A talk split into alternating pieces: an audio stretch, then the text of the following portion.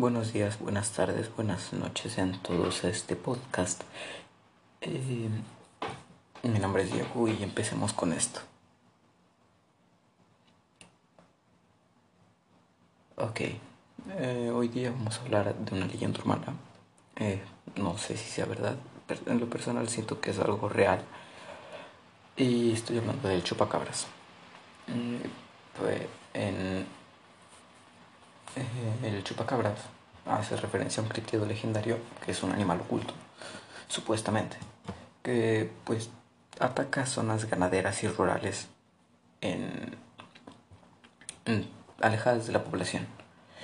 El mito se originó en Puerto Rico en 1995 y desde esa fecha se han reportado supuestos avistamientos en otros lugares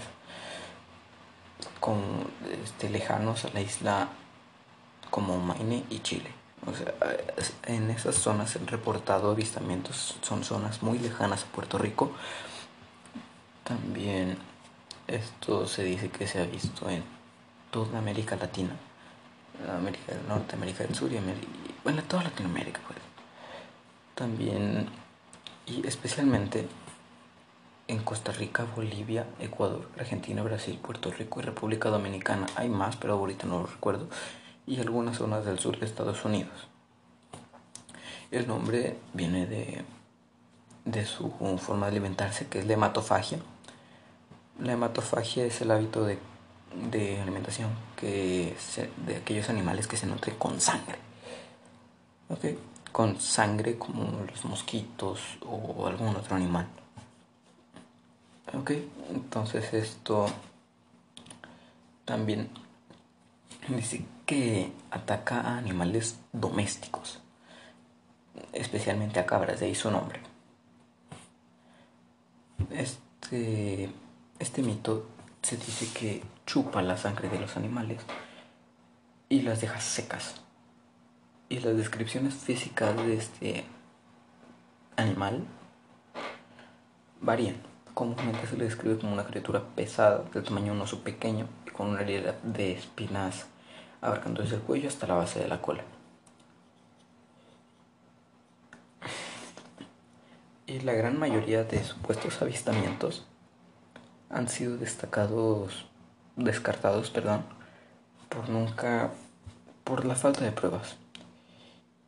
Y en, caso, en este caso de los avistamientos en el norte de México y sur de los, y sur de los Estados Unidos, se ha verificado que las criaturas identificadas como chupacabras son en realidad perros u otros animales enfermos de sarna. Okay. los biólogos y pues la gente que maneja la vida silvestre describen a esta leyenda como una leyenda urbana contemporánea. Vamos a, a la siguiente sección.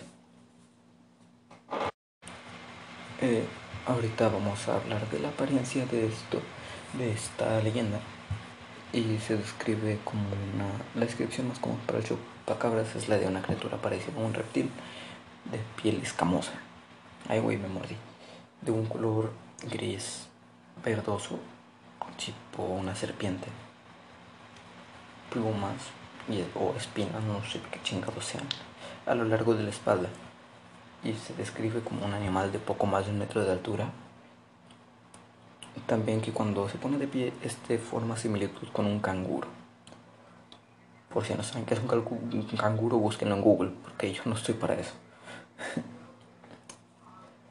También esto dice que las cuencas de los las cuencas de los ojos vaya la redundancia, este, están muy metidos, demasiado metidas.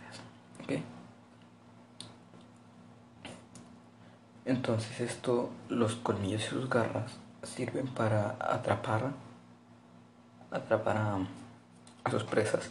Y en la mayoría de presas que han encontrado con ataques de este supuesto animal, este, la mayoría cita que son dos colmillos, que atraviesan el cuello, la zona del cuello, para chupar su sangre.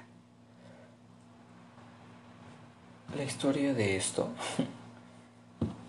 dice que los primeros reportes de, de ataques sucedieron en marzo de 1995 en Puerto Rico, cuando alrededor de ocho ovejas domésticas fueron halladas muertas, cada una con dos o tres heridas punzantes en el pecho, y por la cual también se había succionado toda la sangre de su cuerpo. Meses después, una, testigo presencial llamada Madeleine Tolentino declaró haber visto la criatura en el pueblo puertorriqueño de Canova, Canovanas, perdón, afirmando que alrededor de 150 animales domésticos habían sido encontrados muertos. Poco después de estos reportes empezaron a surgir reportes de muertes de animales, supuestamente con las mismas características en toda América Central y del Sur, en toda Latinoamérica, desde México hasta Belice. Ok, entonces el posible mito de esto dice que es de un libro que se llama Journey to the, to the Polar Sea, eh, escrito por Sir John Franklin que dice, lo cita esta frase que dice los melancólicos unidos que siguen silencios noche de veranos y que la ignorancia de los hombres blancos se considera como los gritos del chupacabras. Ahí. Dice, pues prácticamente desde ahí empezó a surgir esto. Ok. Eh, esto voy a pasar otra que esto es la zona de debate, ya terminamos la historia, ya conocen la mayoría de la historia del chupacabras. También, ok, ¿ustedes cómo ven al chupacabras? ¿Como algo que surgió natural o por parte de un experimento? Ok, cabe recalcar que esto es un carnívoro, no, no es un carnívoro en sí, pero es un hematófago,